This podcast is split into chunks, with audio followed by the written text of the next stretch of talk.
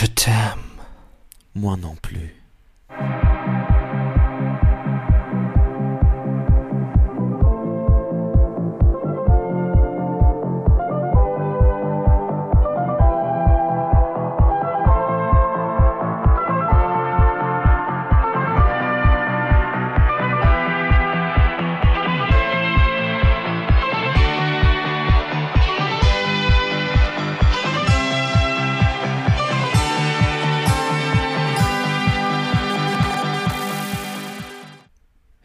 Willkommen beim Mal gucken das Filmdoppel. Ich freue mich auf euch genauso verschmitzt und äh, elegant, wie ich das hier sage. Mein Name ist Fabian Kurz und neben mir im Liebeskarussell äh, sitzt äh, voller Begeisterung Ralf Döbele. Freut mich sehr, dass ihr mit dabei seid bei dieser Karussellfahrt durch die Irrungen und Wirrungen und die verletzten Gefühle und die glücklichen erotischen Freuden der Liebe denn mm. das ist das Thema in unserer zweiten Folge von fünf, mit der wir diesen Podcast beenden werden.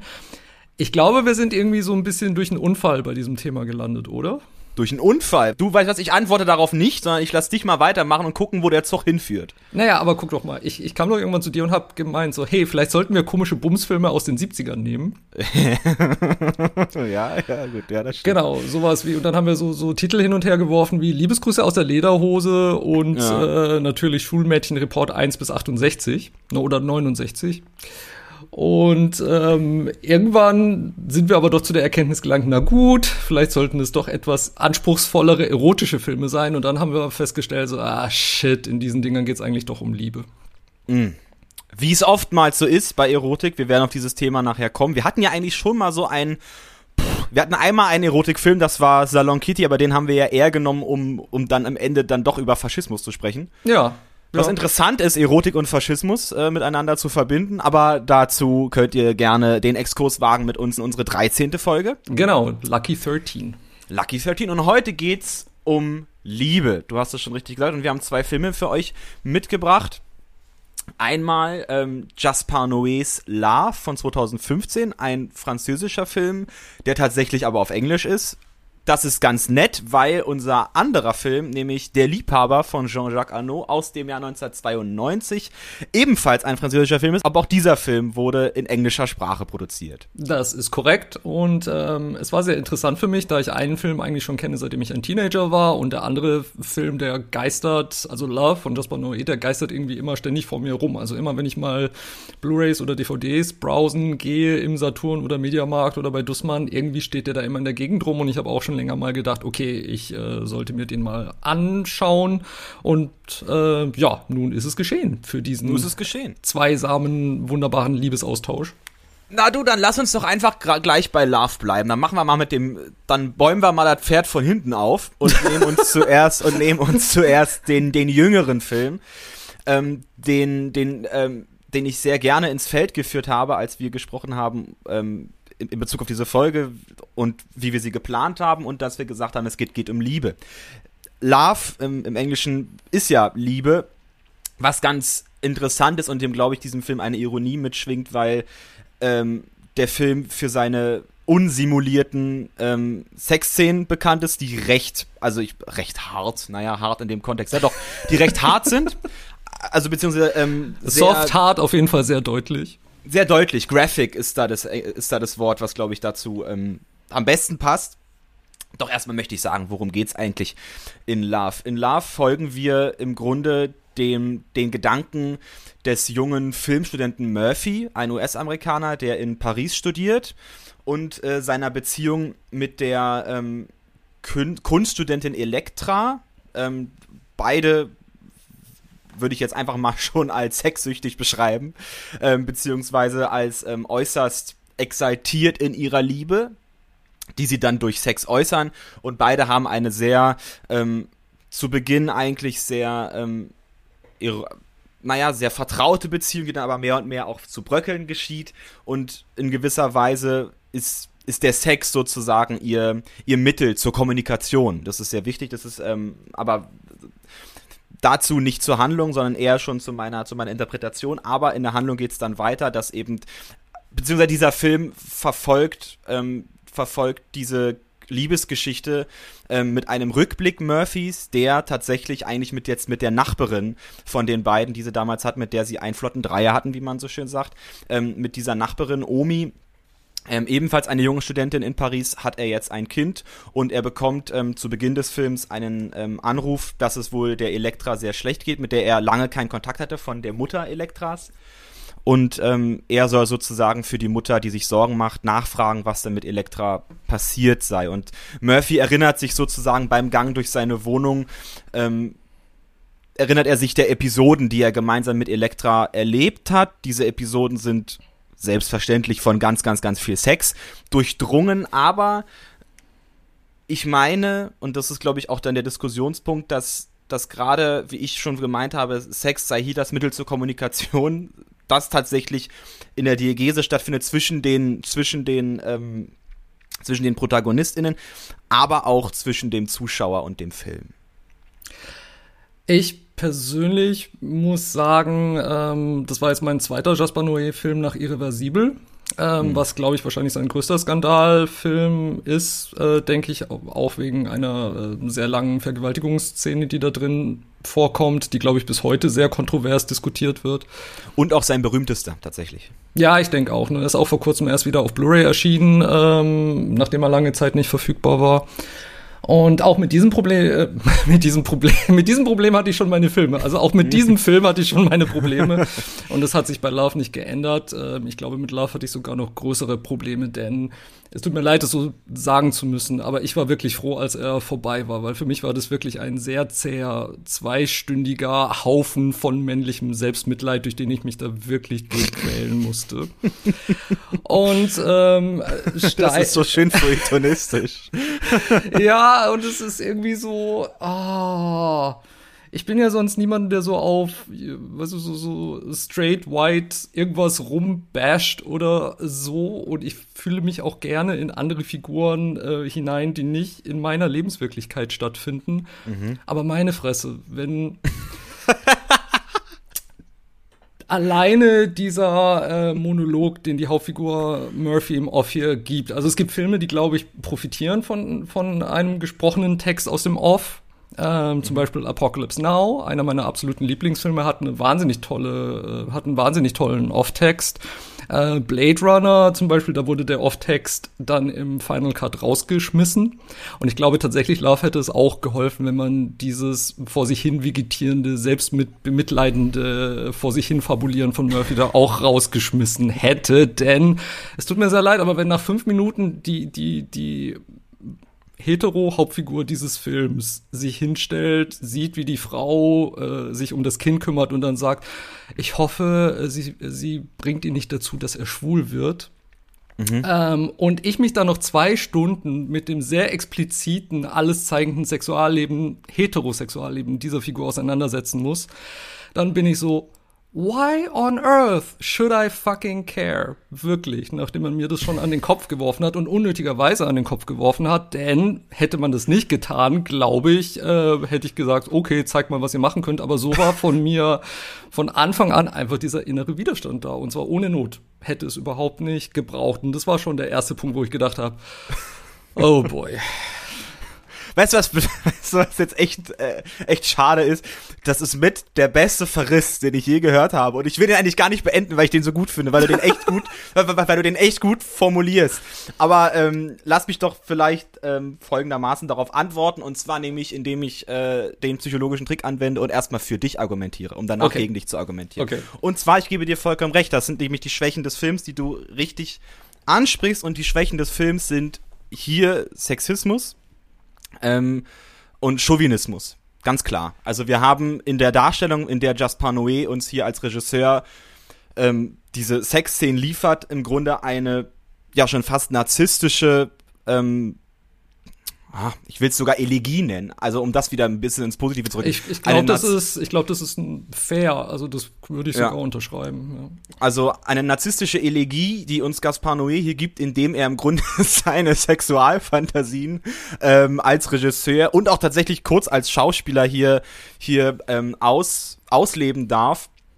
Ähm, Sexismus ist der, hat der, also, oder kann man diesem Film vorwerfen durch die durch zum einen den, den, den maskulinen Standpunkt, von dem dieser Film ja spricht, oder aus dem dieser Film spricht, aber zum anderen auch ähm, als im Grunde als ja als Hülse, den man diesem Film sozusagen entgegenwirft, weil ich meine, dass dieser sehr, dass es leicht ist, diesen diesem Film eben genau diese Sachen entgegenzubringen. Man kann leicht sagen, dieser Film ist sexistisch, man kann leicht sagen, es ist Chauvinismus, man kann leicht sagen, es ist Narzissmus.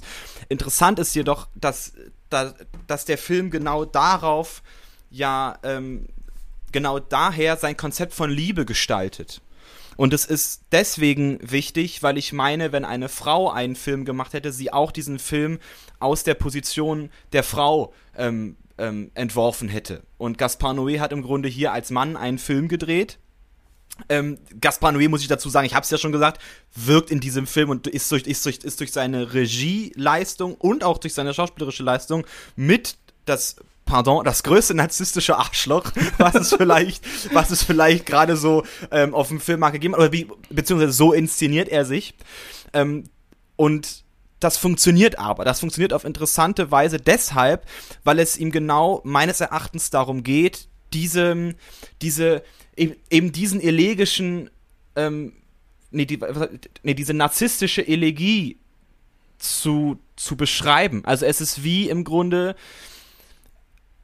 es ist wie dieser Wanderer über dem Nebelmeer, der im Grunde in seiner, ähm, ja, in seiner eigenen Welt umherstreift und in so einer Halbdekadenz über ähm, seine Umgebung forscht. Und das tut hier Gaspar Noé nur eben in einem sehr, sehr voyeuristischen ähm, Modus.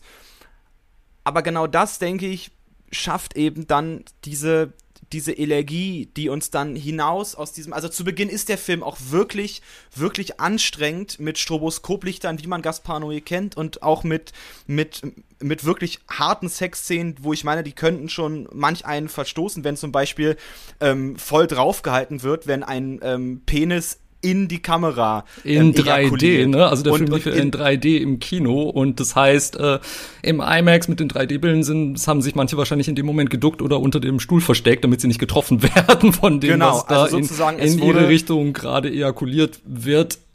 Wobei ich sagen muss, also mit der Optik hatte ich hier wirklich weniger Probleme. Ich finde schon eigentlich ganz cool, wie Jasper Nui mit Farben vor allem arbeitet und wie auch diese, diese Clubszenen gezeigt werden, wie, wie ähm, wechselnde Scheinwerfer eingezeigt werden, um Sachen dann ins Licht zu setzen und wieder ins Dunkel und wieder ins Licht und so weiter. Oder die schimmernden Hintergründe. Es gibt eine tolle Sequenz ne, auf einem, auf einer Tanzfläche, wo, wo so ein goldenes, schimmerndes Fenster im Hintergrund ist, wie, wie, ähm, keine Ahnung, das Unausgesprochene, was zwischen den Tänzern in der Luft liegt oder so. Das ist schon sehr schön, aber ich glaube, ähm, jetzt wirklich mal ähm, ab, abgesehen von, von ah, wie soll ich sagen, ich, diese Figuren ließen mich komplett kalt. Also zuerst hat mich die Hauptfigur äh, gleich verstört und erzürnt. Und dann danach ist halt nichts wieder passiert, was mein Wohlwollen diesen Figuren zurückgegeben hätte. Oder auch Elektra als Figur fand ich weder besonders interessant noch besonders spannend und diese Überheblichkeit von Murphy, ja, natürlich, die drückt sich in allerlei Sachen aus. Die drückt sich alleine schon aus in den Filmpostern, die er in seiner ganzen Wohnung hängen hat. Also es sind nicht nur irgendwelche Filmposter, es sind auch absichtlich nur Poster von den größten Skandalfilmen der Geschichte, bis hin zu Birth of a Nation, wo ich mich wirklich frage, warum um Gottes Willen sollte irgendjemand überhaupt dieses Poster äh, bei sich aufhängen? Als äh. kleine Randnotiz, Birth of a Nation war mit, es ist mit einer der rassistischsten Filme, die damals existiert sind, die nämlich den, ähm, den Ku Klux Klan äh, ähm, verherrlichen. Damals von D.W. Griffiths, 1916 oder so rausgebracht. Ähm, genau. Habe ich mir auch noch nicht angeguckt. Ich habe den, ich habe den zwar hier und meine den auch mir angucken zu müssen, einfach aus aus aus cineastischer ähm, aus cineastischem Interesse. Aber ähm, du hast recht, dass dass Gaspar Noé sich, es ist im Grunde ich meine, er inszeniert sich ja, und das meine ich mit diesem narzisstischen Elegie, er inszeniert ja sozusagen eine jüngere Kopie von sich. Ein Filmregisseur, ein junger Filmregisseur, ähm, der, der im Grunde seine Lieblingsfilme aufgehangen hat, die eben alle, wie du schon sagst, Skandalfilme sind. Gaspar Noé ist selbst ja mit Skandalregisseur à la Bonheur. Also er macht sozusagen, er schafft sozusagen, er schafft ein, ein Abbild von sich, dass er auch in Paris hineinsteckt. Er selber arbeitet im Grunde seit Jahren schon in Paris. Ähm, und ich meine aber, und da hast du, also, und, und das meine ich ja, dass dieser Film, dieser Film ist ja, der ist ja so ein bisschen wie Christopher Nolans Me äh, Memento erzählt. Die Echtzeit in diesem Film ist ja ähm, fortlaufend realistisch sozusagen, mit dem Uhrzeigersinn. Und die, die Rückblicken sind, sind gegen den Uhrzeigersinn. Also die gehen sozusagen, die mhm. gehen sozusagen ja. ähm, immer weiter in die Vergangenheit. Ja, doch. Richtig, ja, ja, ja, ja genau. Doch, doch. Also, der, also man, man also, sieht das Entstehen der Beziehung erst relativ am Ende des Films. Genau, genau, genau. Oh mein Gott, das war eine lange Buster. Dankeschön, dass du mir da geholfen hast. ähm, ja, ist, also so Zeitlichkeiten im Film zu erklären, ist, ist manchmal echt schwierig. Und ich glaube, das hat Christopher Nolan uns auch echt nicht leicht gemacht teilweise. Aber wieder zurück zu diesem Film. Ich glaube, dass das ein wichtiges Stilmittel ist, weil wir gerade am Ende, oder gerade am Ende habe ich gemerkt, wie es dann, wie dann der Film zur Liebe wurde. Weil wir sehen ja sozusagen am Anfang in diesen Rückblicken eine sich endende Liebe, die, die sich endet durch, durch, durch die große Intensität von Sexualität und von Abhängigkeit der Sexualität. Also beide ähm, haben ja auch immer einen Anspruch aufeinander. Sexualität ist ja interessanterweise, oder viele monogamische Beziehungen sind ja auch von, äh, äh, und da kommen wir, und das ist, tut mir leid, aber diesen, diesen Vergleich muss ich machen, der ist sehr provokant. Da kommen wir dann zum Faschismus in der Liebe. Dieser, äh, ähm, diese Monogamie ist ja auch immer ein Abhängigkeitsverhältnis. Also es gibt heute ist es vielleicht ein bisschen aufgebrochen, aber lange, lange Zeit war ja ähm, Affären haben oder sonst was, ist ja ein, ähm, ähm, also verpönt und ähm, äh, äh also ich, ich will gar nicht sagen zu Recht oder sonst was, ich will da gar keine Be äh, Bewertung hineinlegen. Es ist nur interessant, dass Gaspar Noé auch seinen Charakteren diese monogame, dieses monogamische Abhängigkeitsverhältnis aufdrückt. Dass Elektra und Murphy im Grunde immer miteinander als sexuelle Einheit existieren zu Anfang, zu Beginn dieser Rückblenden, das heißt am Ende ihrer Beziehung. Das heißt, sie sind sozusagen zusammengewachsen innerhalb dieser Sexualität, in diesem sexuellen Pol, der dann im Grunde ja durchbrochen wird, indem ähm, sie sich ein, eine dritte hinzuholen, das ist diese ähm, ähm, O Omi, halt. ja. Omi, genau. Ja, aber ähm, auch, weil, weil er sie betrügt auf einer Party im Badezimmer äh, mit einer Frau, die einfach nur da ist. Ähm, genau. Sie versuchen dann auch zusammen zu experimentieren, gehen in Sexclubs, wo er denkt, er kann das ab, kann das dann aber doch nicht ab, im Gegensatz ähm, zu ihr. Da schwingt also auch halt ne, der Vorwurf der Brüderie im Raum, auch mhm. durch die Verwerfung, dass er Amerikaner ist und, und sie Europäerin und sowas, was natürlich ein äh, relativ klischeebeladener Punkt ist, aber wo vielleicht doch auch noch was dran sein kann. Irgendwie, was ich mich einfach gefragt habe am Ende dieses, ähm, dieses Films ist, wozu das Ganze? Ich habe nicht verstanden, wozu das Ganze ist. Die Aussage wirklich einfach nur, ähm, okay, Liebe ist mit äh, Schmerz verbunden und es ist schön, bevor es schwieriger wird und dann die Verwerfungen auftreten und alles auseinander fällt und dass dann auch wieder eine Verwerfung auftritt, die man nicht überwinden kann. Das ist ein Thema, das so ähnlich in Irreversibel auch schon abgehandelt wurde, auf eine sehr dumpfe Art und Weise, wie ich finde, ohne, ohne große ähm, ohne großen Spielraum für Zwischentöne oder andere Möglichkeiten. Und diese ganze diese ganze ausufernde Darstellung zwischen den beiden, die auch bei ihm meiner Meinung nach mit null Selbsterkenntnis einhergeht, was seine eigene Schuld an, an der Zerrüttung dieser Beziehung betrifft. Da muss ich dir widersprechen. Am Ende, wie er da in der Badewanne sitzt und mit seinem Kind und sein Kind weinen umarmt und man sozusagen diese, das war ein Bild, da war ich sehr ergriffen von, weil es hat dieses Kind auf eine Stufe mit, mit ihm gehoben, und er selber aber auch sich selbst nivelliert auf dieses Kind und es war sozusagen dieses Kind in seiner, also ja noch wirklich noch sozusagen als sexuelles Neutrum und, und dieser Mann, sein Vater, der sozusagen ja ja viel Sexualität erlebt hat, der sich jetzt aber eben in diese familiäre Struktur begibt. Und beide sitzen da in der Wanne und umarmen sich und weinen miteinander. Und dazu dann ein, ein, ein wundervolles, melancholisches, wie aber auch hoffnungsschürendes Gelb. Also du hattest ja auch über die Farben gesprochen und wenn wir uns erinnern, der Film beginnt ja ähm, mit einem wirklich starken Rot und es wird von, von Szene zu Szene geht dieses Rot in ein Gelb über. Und es ist auch eine sehr gelbe Szene, in der sich Murphy und Elektra kennenlernen, zum Beispiel in Paris, mit einer Studentengruppe. Ähm, ich nehme mal an, dass genau sie einfach sich an der Uni, durch die Uni kennengelernt haben und dann miteinander äh, gesprochen haben. Und wie hier mit Farbe gearbeitet wird, sozusagen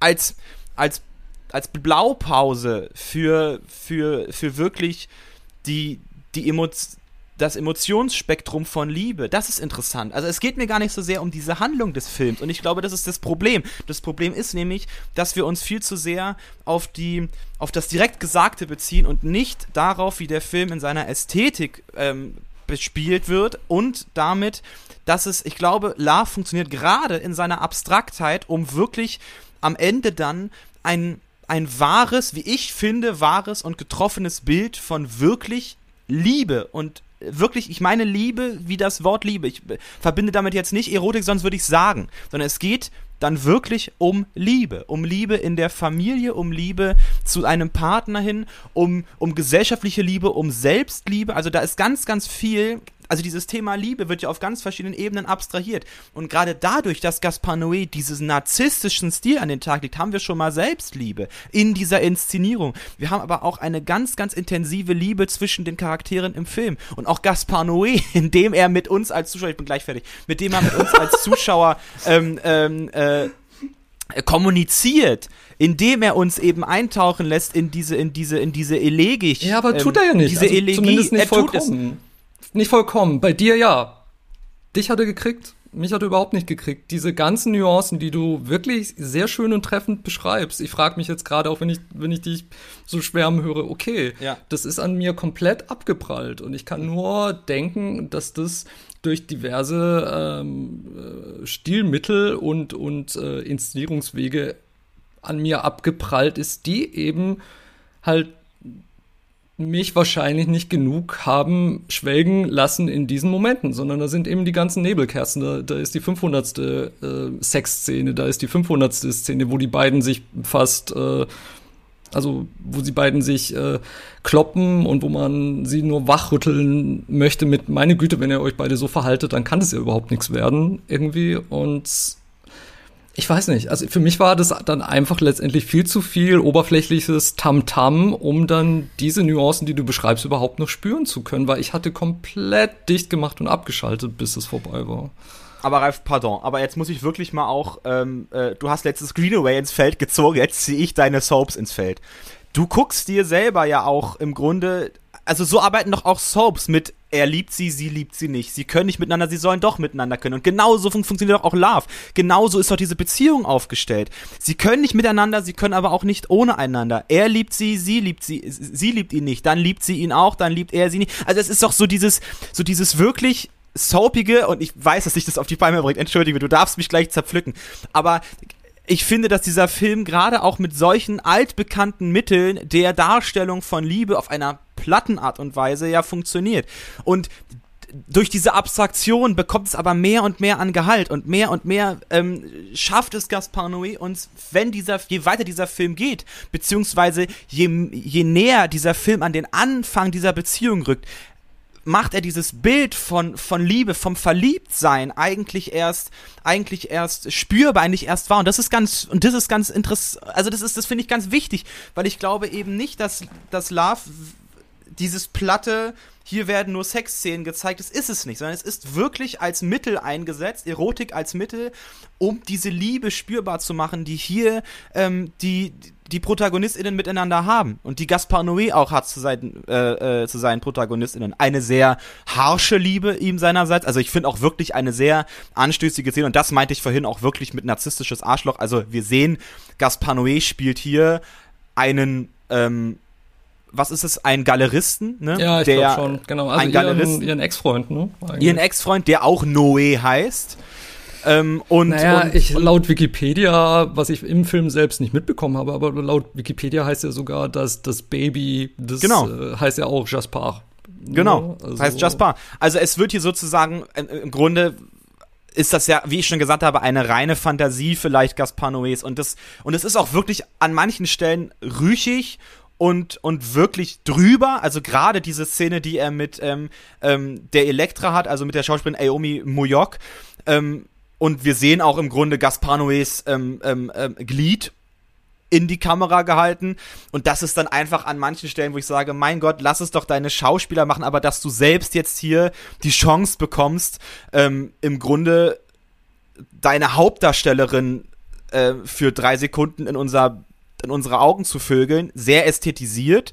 Aber ich ich benutze auch ganz klar diese chauvinistischen Sätze hier, weil es ist genau das. Also Gaspar Noé, wie er sich selbst inszeniert und wie er auch teilweise inszeniert, ist wirklich chauvinistisch teilweise also, und, und ist auch sexistisch. Andererseits funktioniert das, weil er eben gar nicht Elektras Sichtweise einnimmt. Und deswegen, ich verstehe dich vollkommen, wenn du sagst, es, es kriegt dich nicht, weil du vermutlich ähm, da etwas, beziehungsweise, also ich glaube, das nee, ist guck mal, dein guck mal, bottom, bottom line. Bottom line ist einfach, letztendlich gingen mir diese Figuren dann am Arsch vorbei. und sie waren nicht interessant genug, um mich noch länger wirklich für sie zu interessieren. Das hat der Film irgendwie geschafft, schon innerhalb der ersten 20, 30 Minuten bei mir komplett zu verspielen. Und auch Soaps sind voller Liebespaare, äh, die man nicht besonders mag und die nicht besonders interessant sind, leider. Deshalb sind es Gott sei Dank meistens auch immer Ensemble-Serien, weil dann kann man sich auch noch anderen Leuten zuwenden, die interessanter sind. Und das ist hier halt nicht der Fall. Also man hat diese zweieinhalb Hauptfiguren und mit denen und äh, steht und fällt halt der Genuss des ganzen Films. Und nachdem das weg war, war für mich halt nicht mehr viel übrig und ich konnte auch die Erotik nicht mehr wirklich wertschätzen, weil mir die beiden schon so tierisch auf den Sack gingen. Ähm, dass, dass ich dann halt auch keinen Spaß mehr an diesen ja. Szenen hatte, auch wenn sie noch so schön gefilmt waren hin und wieder. Und das, das ist auch wirklich, wirklich schade. Ja, ich du, das ist so schlimm. Äh, ich kann dich halt vollkommen verstehen und ich wirklich deinen Ich kann Standpunkt. dich auch verstehen. Und es ist und, und ich glaube, dass unsere beiden Standpunkte hier tatsächlich den Diskurs dieses Filmes ausmachen oder den, der Diskurs, der so ein bisschen um diesen Film ähm, ähm, ja, stagniert, weil ich meine, dass gerade darin eben ähm, generell das Problem bei Gaspar Noé liegt. Ich habe leider auch nicht, noch, noch nicht irreversibel gesehen. Ich würde auch gerne noch Klimax sehen. Ich würde gerne diesen Enter the Void sehen. Er ist ja dann tatsächlich, und das sind auch alles, sollen ja auch alles sehr, ähm, ähm, naja, skandalöse Filme sein. Aber ich, ich meine, dass, dass ich, also ich versuche gerade so ein bisschen etwas zu finden, eine Ebene, auf der wir uns vielleicht beide begegnen könnten. Und ich glaube, diese Begegnung ist dann tatsächlich, dass wir, dass wir keine gute Meinung von Gaspar Noé als Person haben. Was sehr schade ist, weil ich glaube, dieser, dass dieser Typ auch irgendwo herkommt und dieses, also dieses, das muss, das kommt ja auch nicht irgendwo her. Und ähm, vielleicht verarbeitet auch er viele Erfahrungen, die er hatte und das tut er halt auf seine Weise und die ist nun mal so, wie sie ist. Mhm. Und ich verstehe da jeden, der sagt, mein Gott, das ist wirklich, also gerade auch in Bezug auf MeToo funktioniert dieser Film überhaupt nicht. Also wenn jetzt der Regisseur on-screen mit seiner Hauptdarstellerin, ähm, naja, er sie ja quasi na gut, sie willigt in diesen Sex ein, so sieht's jedenfalls aus, aber es sieht, es sieht halt nicht nach, nach, nach konventionellem Missionarsex aus, sondern eher so, ich, also er, und jetzt bin ich wieder in diesen sexistischen Termini, ähm, berechtigterweise, weil Gaspar Noé das tut. Also er, er nagelt sie praktisch in seiner Galerie das ist auch so, das ist überästhetisiert mit äh, Benoit Debys Kameraarbeit, die man wirklich hier also als als als, als schön darstellen muss. Ich finde, wie er mit Licht arbeitet, wie er mit ähm, äh, Farben arbeitet. Wir haben es ja schon beschrieben, dass diese Farbe auch wichtig ist für die ähm, Ästhetik und für die, ähm, naja, helfende Abstraktion zur Verständnis dieses Films. Wie hier gearbeitet wird, das ist alles wunderschön und diese Sexszenen sehen alle wunderschön aus. Aber in der Art, in der sie sind, sind sie zum Teil, wenn wir gerade Sexszenen haben mit Murphy und Elektra, dann, dann passt das, weil die beiden, also da erkenne ich dann diese Zärtlichkeit. Und, und als Gaspar Noé ins Bild kommt, sehen wir zuerst, wie er in die Kamera sich erigiert, also wie er seinen Penis erigiert. Und danach fängt er halt an, seine, seine eigene Hauptdarstellerin zu vögeln. Pardon, aber es, man kann es nicht anders beschreiben. Und das ist vielleicht wirklich das, wo auch ich, ey, als ich das gesehen habe, gedacht hatte, ey Mann, das muss es echt nicht sein. Das muss es wirklich nicht sein. Weil der Film tatsächlich auf anderen Ebenen doch, wie ich meine, ganz treffend und ganz gut funktioniert. Gerade in der Darstellung von, ähm, von Liebe als, als Zärtlichkeit, aber auch als Abhängigkeitsverhältnis, aber auch als, aber auch als Chance, als, ähm, als Elegie. Also ich frage mich, warum hat er denn, also warum hat, ist er nicht bei Elegie geblieben? Warum musste er dieses große Narzissmus davor hängen, diesen ja, Narzissmus davor hängen? Ich glaube tatsächlich, das ist auch ein Punkt. Also es stimmt. Also es gibt auch wirklich Zärtlichkeit in diesen Sexszenen zwischen den zwischen den beiden. Und ich glaube, das das fand ich dann halt noch bescheuerter, dass durch andere Umstände ich davon halt dann quasi schon abgebrochen abgebracht worden war, um dann in diesem Moment die, Schönheit dieser Zärtlichkeit nicht mehr genießen zu können. Und zeitgleich zu dem eben, was du über Noé insgesamt gesagt hast, ich glaube, nach diesen zwei Filmen ist für mich tatsächlich das Urteil, dass es einfach viel Lärm um nichts ist. Oder nicht um nichts, aber doch sehr wenig. Also auch bei Irreversibel war der Erkenntnisgewinn für mich hinterher relativ gering und die Maßnahmen, die er anwendet als Regisseur, um seine Botschaft rüberzubringen, sind sehr brachial und, und monumental und aufgedreht. Und am Schluss bleibt dabei eine, blieb dabei jetzt beide Male für mich ein relativ banaler Erkenntnisgewinn und dann, dann ist es für mich halt wirklich so, okay, äh, heiligt der Zweck tatsächlich in diesem Fall die Mittel lass mich diese Diskussion um Love mit einem Zitat von Rammstein beenden, das ich auch schon letzte Woche hatte. Weil mit dem, indem du eben brachial und monumental sagst, habe ich mich sofort an Rammstein erinnert, die ähnlich, die ähnlich arbeiten. Also wenn man sich Lieder wie Puppe anhört, das hatten wir alles letzte Mal, darauf will ich gar nicht anschauen. Deswegen, Liebe ist für alle da. und falls ihr euch äh, eine eigene Meinung bilden möchtet, was ihr unbedingt solltet, gerade was diesen Film betrifft. Ja, unbedingt, bitte, bitte, bitte. Äh, Im Moment ist er bei Mubi beinhaltet. Also wenn ihr mhm. Mubi-Abonnenten seid, dann äh, könnt ihr den Film dort gratis gucken. Die Blu-ray ist auch relativ günstig zu haben. Ansonsten lässt er sich, ähm, glaube ich, bei Magenta TV kann man ihn ausleihen. Ähm, ansonsten bei Maxdome kann man ihn sich, glaube ich, noch ausleihen. Und auch beim Mubi Channel, bei Prime Video ist er mit beinhaltet. Mhm. Genau, ja. Herzlich seid ihr dazu eingeladen und schreibt uns auch gerne, ähm, was ihr von diesem Film haltet. Ja, ähm, sehr gerne. Genau, wo kann man das tun, Ralf? Noch immer auf unserem Instagram, Instagram-Account mal gucken, unterstrich Filmpodcast. Da besitze ich weiterhin an den Tasten und poste auch immer ein bisschen eine Vorschau auf unsere nächsten noch verbleibenden Episoden. Und ich denke, dieser Account wird auch nach Ende des Podcasts noch eine Weile online sein. Den werde ich auch eine Weile checken. Also schreibt mir da gerne ruhig. Ich freue mich immer über Nachrichten. So, wollen wir uns mal etwas äh, in die Vergangenheit zurückbewegen und zwar einerseits ins Jahr 1992, als unser nächster Film in die Kinos kam, nämlich Der Liebhaber L'Amant the Lover von Jean-Jacques Arnaud. In Bezug auf den Film selbst geht es etwas länger zurück, nämlich in die 20er Jahre, Ende der 20er Jahre. Ähm, ja, war dir der Liebhaber ein Begriff, bevor wir äh, quasi beschlossen haben, den hier zu gucken. Ähm, ja, der Liebhaber war mir ein Begriff, ähm, allein deswegen, weil ich ähm, tatsächlich großen Respekt vor Jean-Jacques Arnaud als Regisseur habe. Ich habe, was habe ich von ihm gesehen? Der Name der Rose, seine Verfilmung von Der Name der Rose, wie ich finde, ein wahnsinniger Film. Ähm, tatsächlich eine deutsche Produktion von Bernd Eichinger produziert, mit einer von Bernd Eichingers, ich glaube sogar frühen Film von 85, 84 ist der, glaube ich. Ähm, und Der Bär, ähm, Lours sieben Jahre in Tibet. Ja, den, den habe ich damals im Kino gesehen, tatsächlich. Den er mit Brad Pitt gemacht hat. Da muss ich tatsächlich sagen, den Film, den, den finde ich deswegen ein wenig schwierig, weil, weil man, wenn man ihm im Original guckt, er einen sehr, sehr verwirrt, weil, also, so, weil hier mit Sprache, weil hier alle Englisch sprechen, aber er geht im Grunde durch fünf Nationen durch. Und im Grunde sprechen die Deutschen darin Englisch, die Engländer sprechen Englisch, die tibetianischen Mönche sprechen Englisch. Und das, also das ist groß verwirrend in diesem Film, wenn man sich den, den anguckt. Deswegen ist es vielleicht tatsächlich etwas, was man weit auf Deutsch gucken sollte, weil ja tatsächlich die Figur, die hier Brad Pitt spielt, ähm, äh, ein, ein österreichischer Bergsteiger ist. Aber wir kommen auf Der Liebhaber zurück. Ja. Ich habe diesen Film zum ersten Mal gesehen, da war ich ein Teenager und der lief irgendwann im Nachtprogramm. Ich glaube im ZDF, Dreisat, Arte, Nachtprogramm oder so. Mhm. Und äh, mit diesem Film verbindet mich auch so die Entwicklungsgeschichte als Filmfan. Also zuerst bin ich daran hängen geblieben, alleine wegen seiner erotischen Vorzüge. Mhm. Äh, irgendwann später habe ich mich dann doch mal hingesetzt und habe den komplett angeschaut und war schon beeindruckt. Und ich habe das Gefühl, das ist einer der Filme, die mir persönlich immer besser gefallen, je öfter ich sie sehe, auch je älter ich werde. Mhm. Ähm, aber bevor wir ins Analysieren gehen, worum geht's?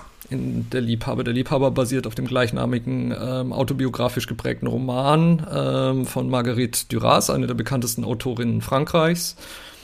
Ähm, und der Film inszeniert äh, quasi schon am Anfang die Geschichte, die uns erzählt wird, als Rückblick von Marguerite Duras selbst auf ihr Leben. Also das wird sehr explizit gemacht. Man sieht, ähm, man hat eine, auch hier eine Sprecherin im Off-Text, eine Erzählerin, die uns ihre Geschichte erzählt, die ihr widerfahren ist, als sie selbst äh, ein Mädchen war, 15 Jahre alt, als ihre Familie in Vietnam lebte. Sie lebte zusammen mit äh, ihrer Familie in Armut, mit einer sehr ähm, herrischen, auch äh, von Selbstmitleid gezeichneten Mutter mit einem, mit einem sehr brachial, brutal auftretenden Bruder und mit einem jüngeren Bruder, der sich nicht gegen so die Herrschaft des, des aufdringlichen älteren Bruders wehren kann und die cholerischen Ausbrüche, die damit verbunden sind.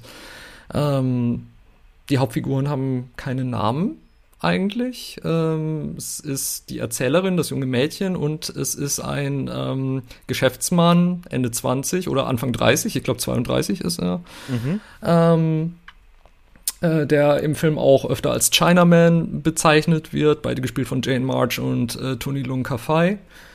Und äh, die beiden treffen sich eines Tages, als das Schulmädchen dabei ist, äh, den Mekong zu überqueren, zurück auf dem Weg ist in die Stadt nach einem äh, nach Schulferien. Geht sie wieder zurück in das äh, Pensionat, wo sie wo sie lebt, als eine der wenigen Europäerinnen und auch zu der Schule, die sie täglich besucht. Und auf dieser Fähre lernt sie diesen Geschäftsmann äh, kennen, der sich ähm, traut sie anzusprechen. Und obwohl er eigentlich so als reicher Geschäftsmann in dem tollen weißen Anzug und mit den gegelten Haaren und alles ist er eigentlich in einer sehr mächtigen, übermächtigen Position, aber man merkt, dass er sich trotzdem kaum traut, sie anzusprechen. Also seine Hände zittern und er ist irgendwie beeindruckt von, von diesem jungen Mädchen. Und sie nimmt sein Angebot an und lässt sich von ihm in seiner schwarzen Limousine mit Fahrer in die Stadt bringen und schon auf dieser ersten Fahrt äh, nimmt er zögerlich ihre Hand. Also man merkt, da ist gleich eine große Anziehung zwischen den beiden und auch sie fühlt sich sehr angezogen von ihm. Ähm, sie spricht von ihren eigenen sexuellen Fantasien und Bedürfnissen und ähm, sieht wohl in dieser Beziehung auch ihre erste Chance, die tatsächlich ausleben zu können. Und der Film folgt dieser hauptsächlich erotischen Beziehung zwischen den beiden. Ähm, die beiden treffen sich fast täglich in einem äh, sehr kleinen Apartment mitten im doch sehr schäbigen Marktdistrikt äh, der Stadt, äh, lieben sich hinter verschlossenen Jalousien immer und immer wieder doch schon bald wird klar, dass der Geschäftsmann doch sehr viel tiefergehende Gefühle für sie hat, die sie aber vollkommen ähm, von sich weiß. Zeitgleich weiß er, dass er über seine Familie und seinen Vater schon längst an eine andere Frau versprochen ist, die er heiraten wird und muss. Das heißt, diese Begegnung zwischen den beiden ist auch wirklich zeitlich begrenzt durch verschiedene, durch verschiedene Dinge und diese ähm, Gefühle, die da äh, in gegenseitigen Konflikt geraten auf so vielen Ebenen. Darum geht es eigentlich in Der Liebhaber. Sehr schön zusammengefasst. Ich ähm, würde gerne noch kurz Trivia anfügen, weil wir hatten bei Love tatsächlich ähm, ähm, unsimulierte Sexszenen, also die, ähm, die SchauspielerInnen haben tatsächlich vor der Kamera ähm, wirklich realen Geschlechtsverkehr gehabt. Das wurde diesem Film auch vorgeworfen. Das wurde der Liebhaber auch vorgeworfen und ähm, auch gar nicht mal ohne großes Medienecho.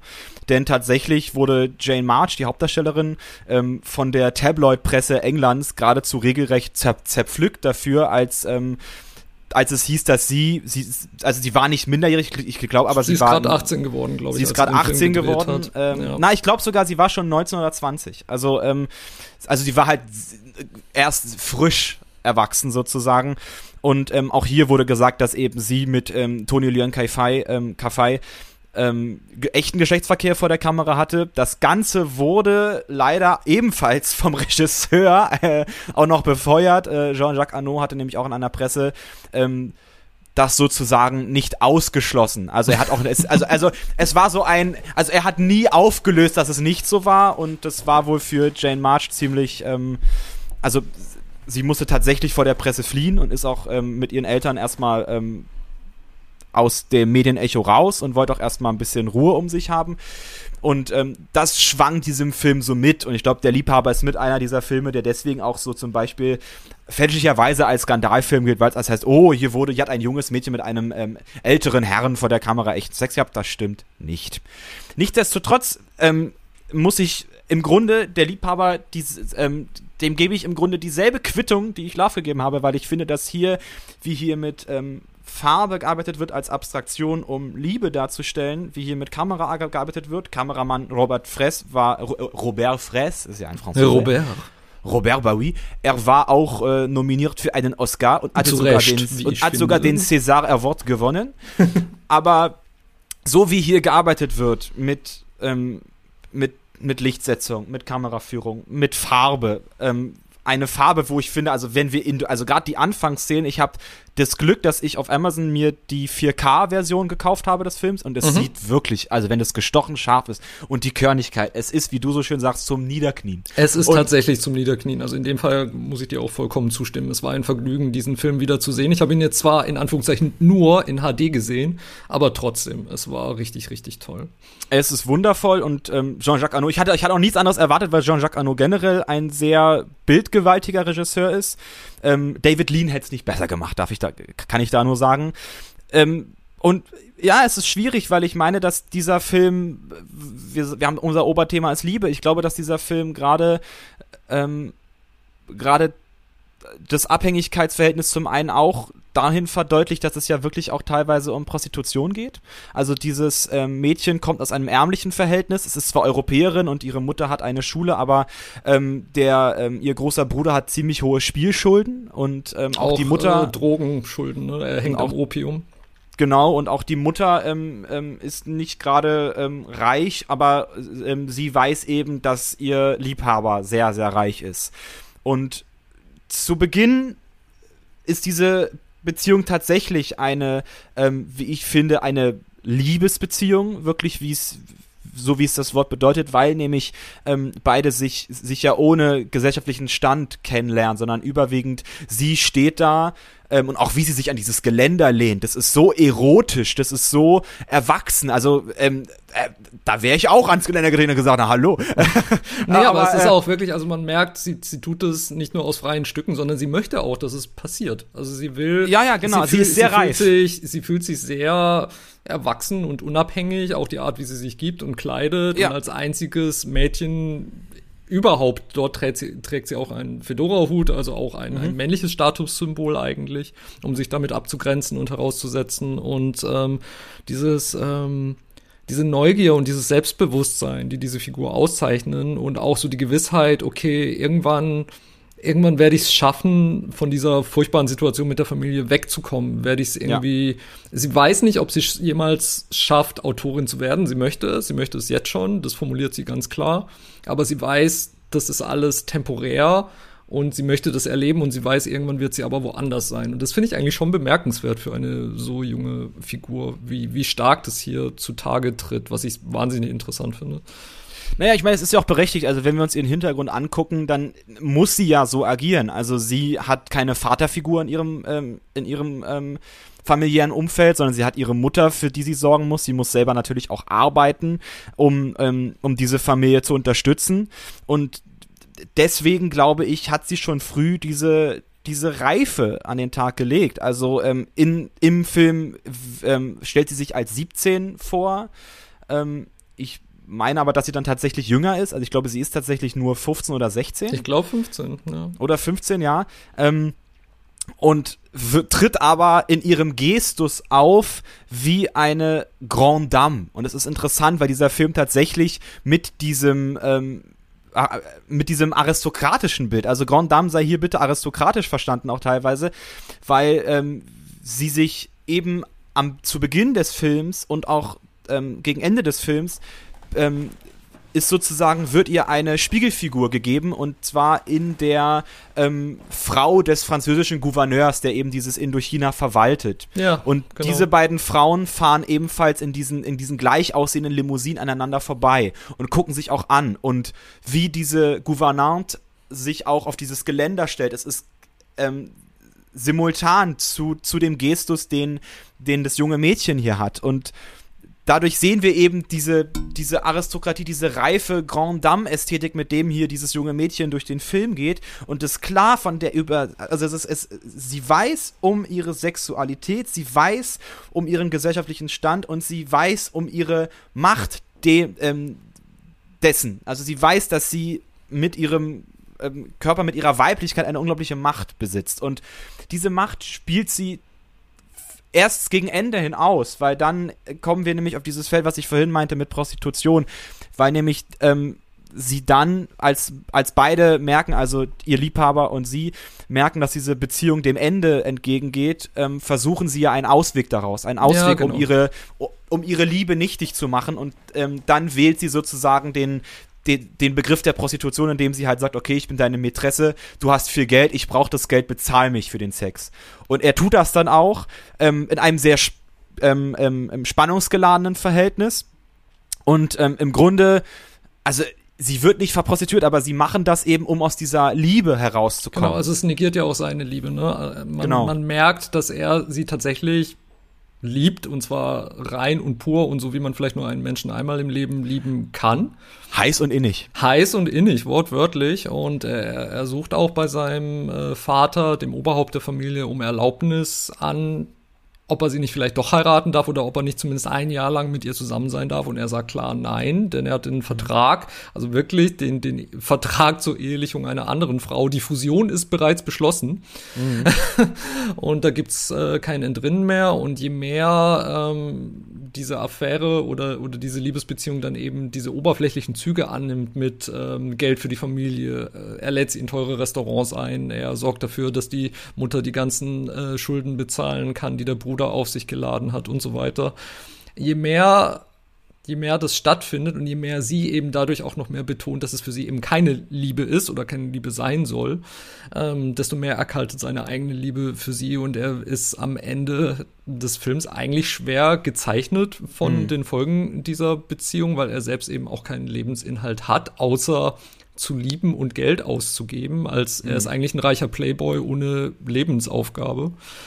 Und ähm, und ich finde es auch sehr, ich finde auch sehr spannend, dass sie dann quasi erst so im, im Rückblick, also tatsächlich wahrscheinlich im Jahrzehnte später stattfindenden Rückblick tatsächlich für sich selbst dann zu dem Schluss kommt, okay, oder, oder in dem Moment, wo sie tatsächlich diese Welt verlässt, erstmal zu dem Schluss kommt, was hier stattgefunden hat, war tatsächlich eine Liebesbeziehung und auch ich habe diesen Mann geliebt. Und zwar sehr. Naja, sie geht daraus ähm, also ich glaube, sie reift ja auch an dieser Beziehung. Also er geht an ihr zugrunde und sie triumphiert quasi aus dieser Beziehung schon fast, weil sie eben dann wie eine wirklich gestärkte Frau daraus geht. Ich würde gerne auf die Familie, auf das familiäre Verhältnis eingehen, aus dem sie stammt und gerade auch wie wie hier ihre Familie inszeniert wird. Also wir haben diese Mutter, die im Grunde ihre Tochter ja auch schon fast prostituiert, ähm, die ihre, die im Grunde, wie ich finde, eigentlich daran zugrunde geht, dass sie Verantwortung hat. Und mhm, wir, ja wir merken. Ich glaube, bei ihr schwingt auch, entschuldige, ich glaube, bei ihr schwingt auch jede Menge so ähm, Lebensenttäuschung mit. Ja. Also ihr Mann ist nicht mehr da, Versprechungen, äh, die ihr gemacht wurden, auf eine rosige Zukunft basierend auf Landbesitz und von den Behörden und der Status, der, der ihre Schule vielleicht mal hätte haben können. Das alles ist nicht passiert. Also sie ist auch wirklich von allen möglichen Leuten beschissen worden und irgendwann ja. hat sie, glaube ich, auch einfach nur komplett aufgegeben und sich eben so auch so diesem Selbstmitleid äh, hingegeben, unter dem dann eben auch ihre Kinder zu leiden haben. Genau, also sie wirkt auch sehr greisig schon. Ja. Ähm, ähm, das zur Mutter, die ich auch wirklich als Person, wie sie hier in diesem Film gezeigt wird, unglaublich abstoßend finde. Aber auch, auch, erschreckend treffend dargestellt. Ja, treffend also. und, und auch be bemitleidenswert tatsächlich. Bemit also zum Ende hin wirklich dann auch teilweise bemitleidenswert. Anders geht's mir bei dem großen Bruder von ihr, der wirklich ähnlich wie Gaspar Noé ein narzisstisches Arschloch ist. ja. äh, ähm, oder beziehungsweise sehr cholerisch und gewalttätig. Cholerisch und gewalttätig und sich so verhält.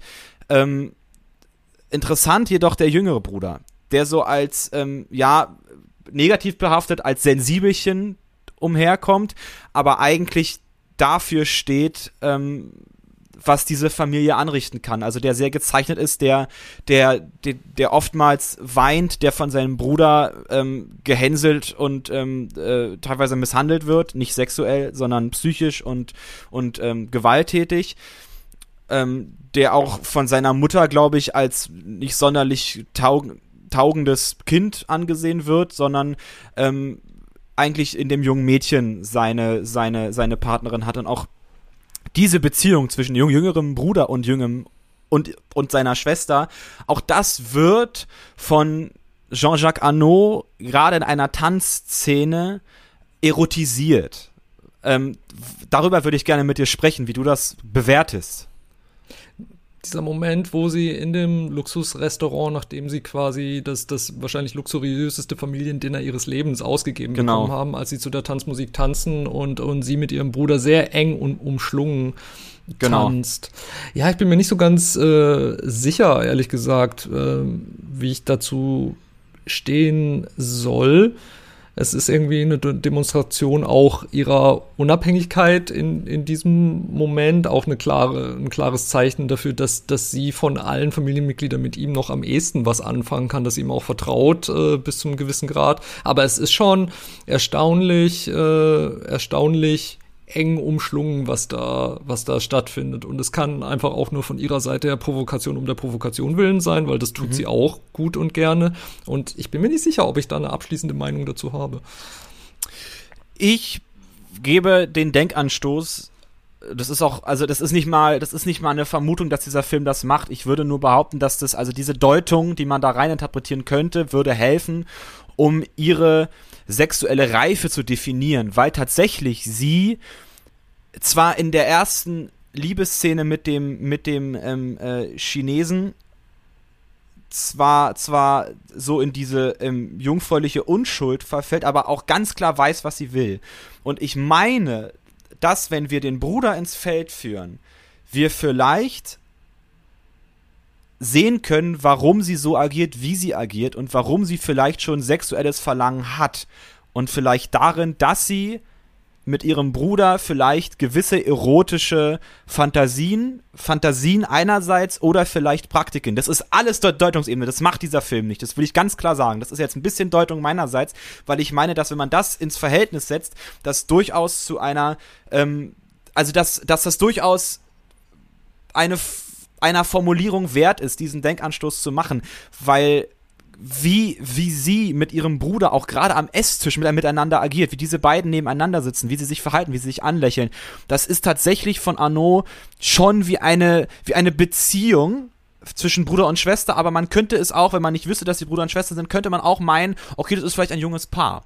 Und das ist interessant, dass es diese Beziehung gibt zwischen ihnen. Und gerade in diesem Tanz habe ich, war das für mich nochmal ähm, deutlicher geworden dass eben da vielleicht ähm, ähm, schon, schon eine gewisse Praxis von, wie funktioniert eigentlich Liebesbeziehung ähm, in ihrer Erotik einerseits, es ist aber wirklich vom, vom Film nicht sonderlich ähm, ähm, ähm, klar gemacht, deswegen finde ich diese Deutung auch will ich diese Deutung gar nicht mehr so, gar nicht mal so sehr forcieren, aber auf der anderen Seite vielleicht wirklich was Vertrauen angeht, was die anderen Werte von Liebe angeht. Und da ist der Bruder eigentlich eine interessante Figur und vielleicht auch sogar eine Spiegelfigur in Bezug auf den Chinesen, mit dem sie dann diese eben diese sexuali die, diese sexualisierte Liebe ähm, im Grunde ausleben kann und mit ihrem Bruder hat sie im Grunde diese Liebe, diese Beziehung, die es braucht, also eine Einigkeit zu schaffen gegen die Obrigkeit. Ja, also ich denke, da ist, da ist also diese Einigkeit gegen die Obrigkeit, da ist auf jeden Fall was dran und ansonsten, was du beschrieben hast, ist für mich durchaus im Bereich des Möglichen, auf jeden Fall. Also diese Lesart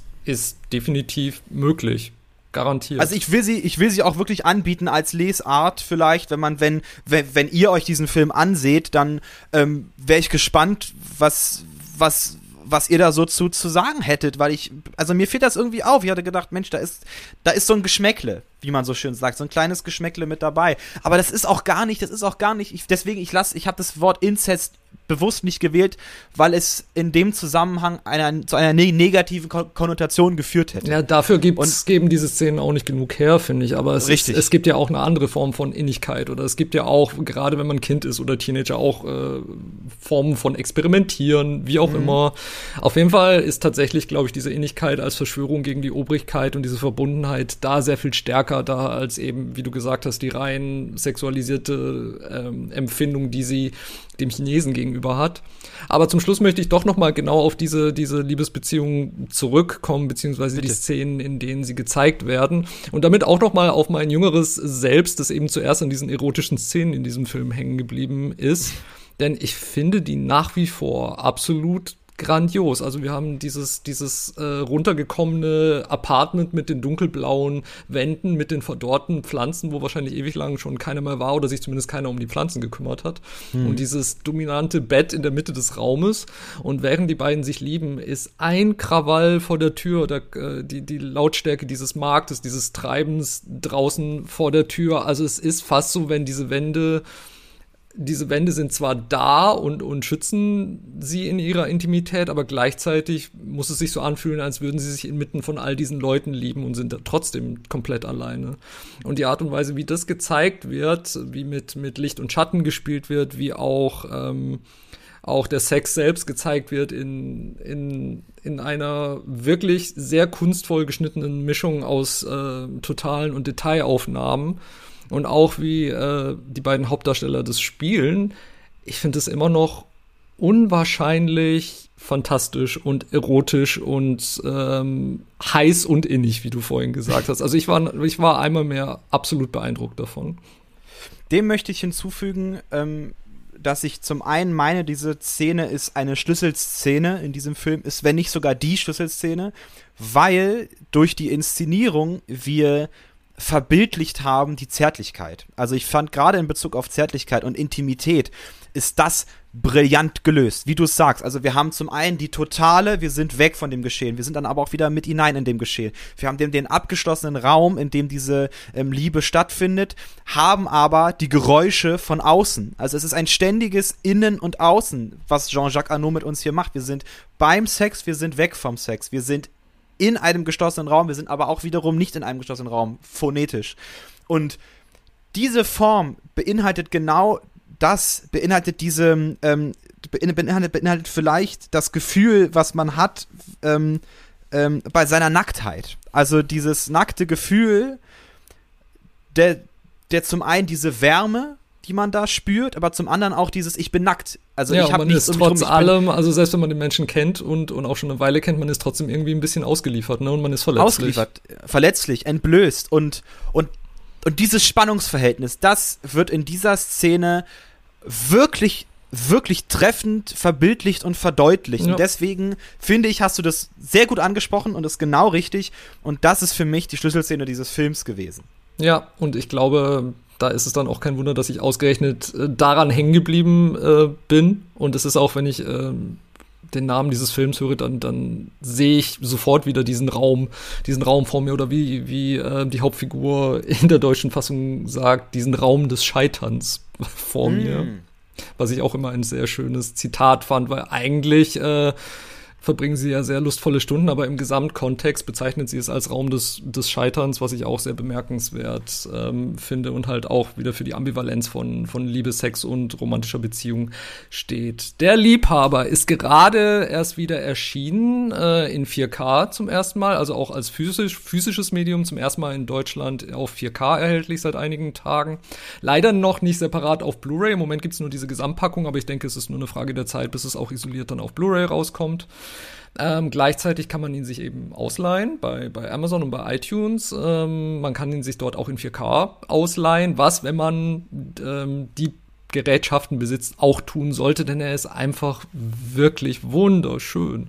Ich kann es bezeugen. Also ich war begeistert und bin froh, dass ich dieses nette Amazon Black Friday Angebot von dieser Film kostet nur 5 Euro äh, genutzt habe, dass ich den jetzt auch noch echt habe. Ähm, also da habe ich mich sehr gefreut, dass er in dieser Fassung, die auch wirklich, glaube ich, auch eine restaurierte ist, ähm, wirklich ja, schön absolut. aufarbeitet wurde.